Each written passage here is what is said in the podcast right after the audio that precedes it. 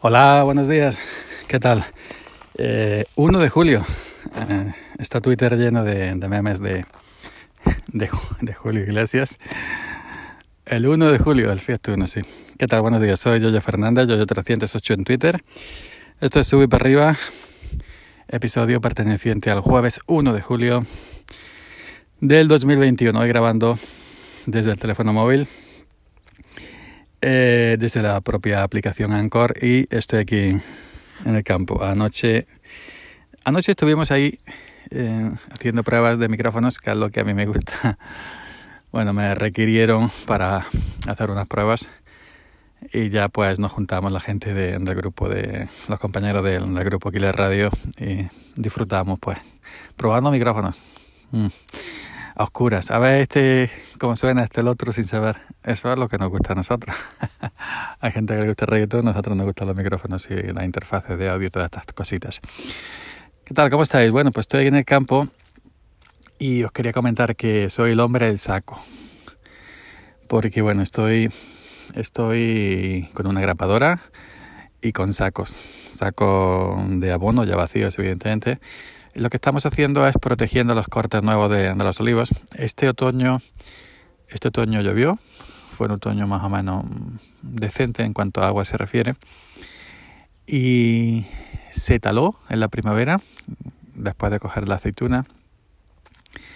Se hizo la poda de, de, del olivo y claro, los, los cortes, los cortes nuevos de este año han criado mucha, han criado mucho ramón, que se llama aquí, mucha rama nueva que esta rama, este ramón, que sale en los cortes nuevos, el, ayer dejé alguna foto por, por, por Twitter, por si queréis verlo, a lo que me refiero, ¿no? Pues en esta zona hay muchos conejos, muchos, muchos, ya sabéis que los conejos se reproducen muchísimo.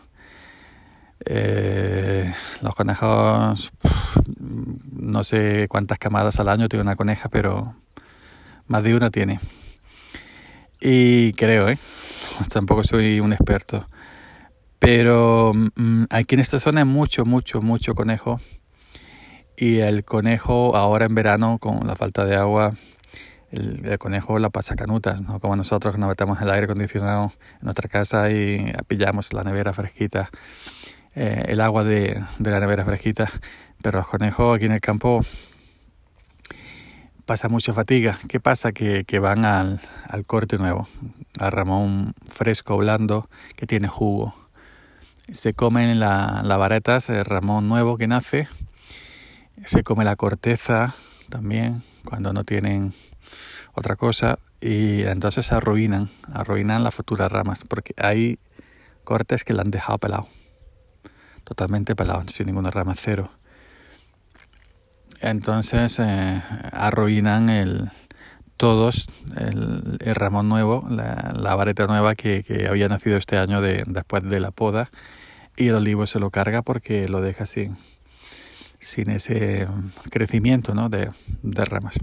Pues para, en, la medida de lo posible para evitar esto, porque la plaga de conejo es total, aquí aunque hay cacería en verano, pero más conejo hay, uh, solemos poner alguna gente pone redes de, de tela metálica en el tronco para intentar, lo ponen a modo de barrera antes de llegar al corte para intentar evitar que el conejo se suba.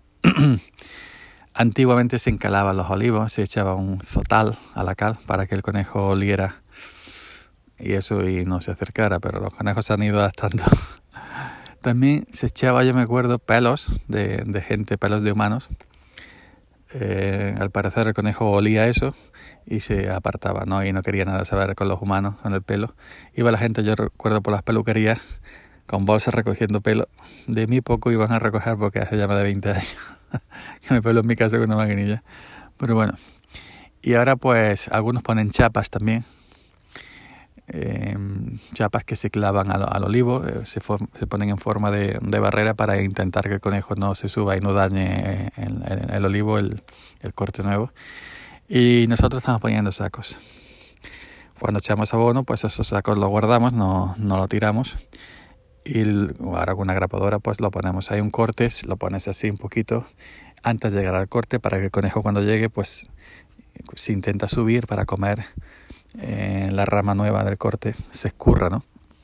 Se asusta y ya no eso. Si hay un corte de una manera un poco así más, ponemos el saco doblado para que haga de barrera como una especie de precipicio y no, se pueda acercar porque es que es una lástima cuando llegas al olivo y ves que han arrasado los conejos con todo y no han dejado nada. No han dejado ningún brote nuevo para el año que viene. Y claro, si el olivo no se renueva con los brotes nuevos, el olivo sigue estando viejo y la poda ha sido absolutamente para nada. Pues en eso estoy, ¿no? Intentando.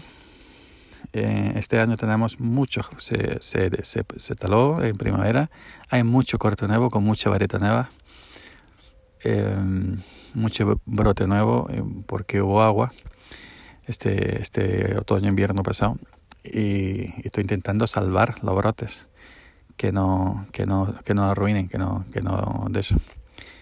Pues en eso estoy, aquí en la faena liada, que es lo que solemos hacer en estas épocas. Y bueno, cada cosa, cada época de, del año el olivar tiene su, su faena. Ya mismo, pues dentro, en agosto, eh, hay gente que empieza en agosto, agosto, septiembre ya se empieza a limpiar los brotes, los cortes, lo que se llama quitar vareta o esbaretar. Y se van, se van dejando las más bonitas, las más interesantes, pues para que el día de mañana sean ramas buenas, ramas grandes, que es la que echa la rama joven, que es la que echa la, la cosecha, ¿no? la aceituna.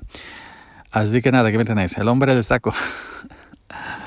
Eso es lo que hay hoy, hasta, hasta la hora de, de, de terminar. Ya quedan pocos días ¿no? de esto, pero bueno. Cuando se acaba una faena se empieza otra y así. Esto es una rueda, el campo así. Nada más, chavalería. Os dejo por aquí. Mañana nos escuchamos. Y venga, pasen un buen día, que no pasen mucha calor.